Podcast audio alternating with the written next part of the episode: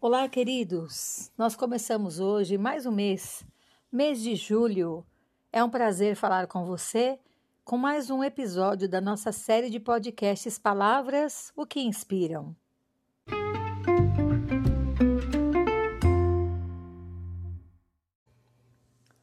Muito bem, hoje o nosso episódio de número 79 fala sobre a palavra cooperação. Essa palavra vem do latim cum mais operare, que significa com mais trabalhar, ou seja, trabalhar juntos. Cooperar, etimologicamente, significa trabalhar juntamente com o outro, colaborar, contribuir com o trabalho, com o labor de outra pessoa. É conveniente ressaltar a importância da cooperação como experiência humana. Foi pela cooperação que os seres humanos conseguiram enfrentar animais ferozes, proteger-se das adversidades do clima e também resolver problemas como a fome, a doença. Há o registro de experiências fantásticas de cooperação em todas as civilizações. Enfim, foi através da cooperação que a humanidade sobreviveu nos primórdios e continua sobrevivendo. Ainda hoje, inúmeras pessoas e entidades trabalham juntas, cooperam para o bem comum. Cooperar é agir de forma simultânea e coletiva com outros para o mesmo fim ou então trabalhar juntos para o êxito de um mesmo objetivo, um propósito. Existem, no entanto, dois tipos de cooperação.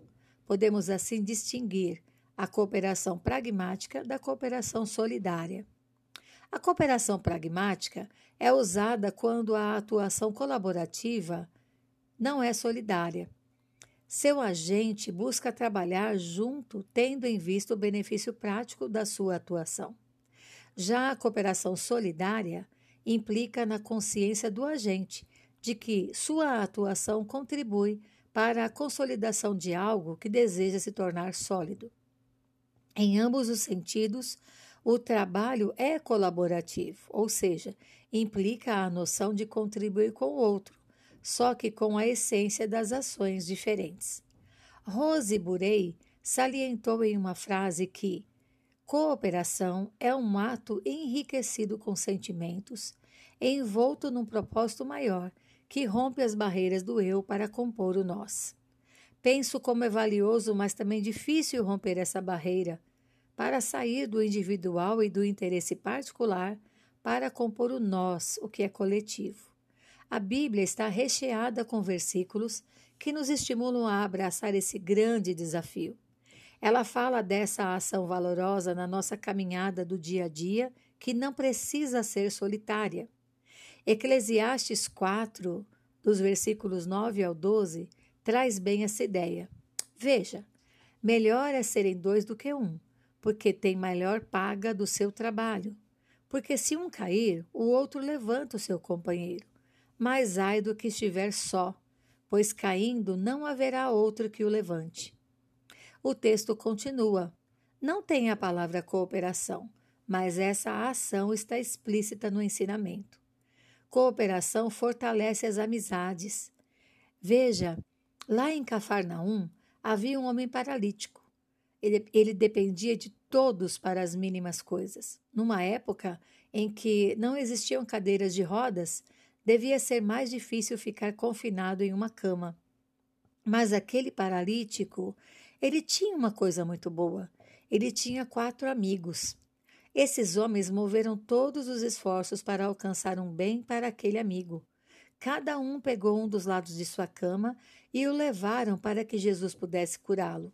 A fé deles em conjunto cooperou para que aquela vida fosse mudada.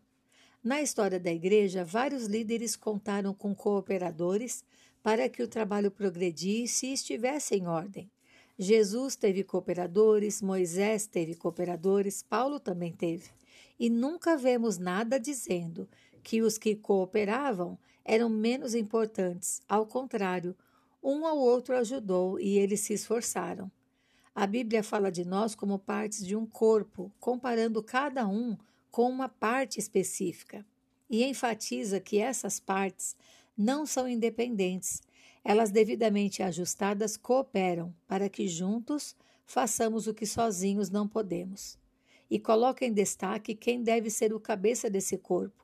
Não o comando de qualquer um de nós, porque somos falhos, mas o comando de Cristo, que gerencia tudo com equilíbrio e bom propósito.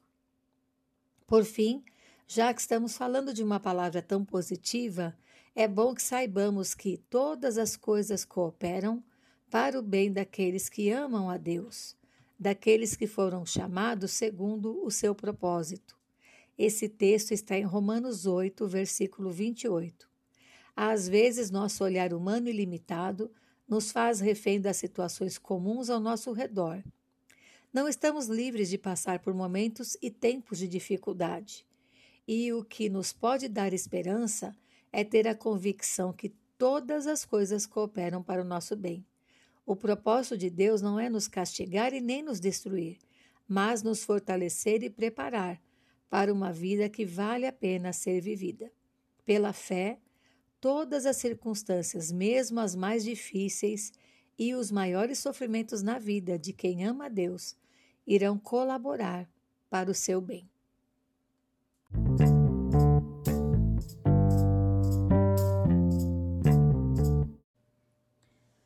Uma ótima semana para você e um grande abraço meu, Paula Bianchi Homer.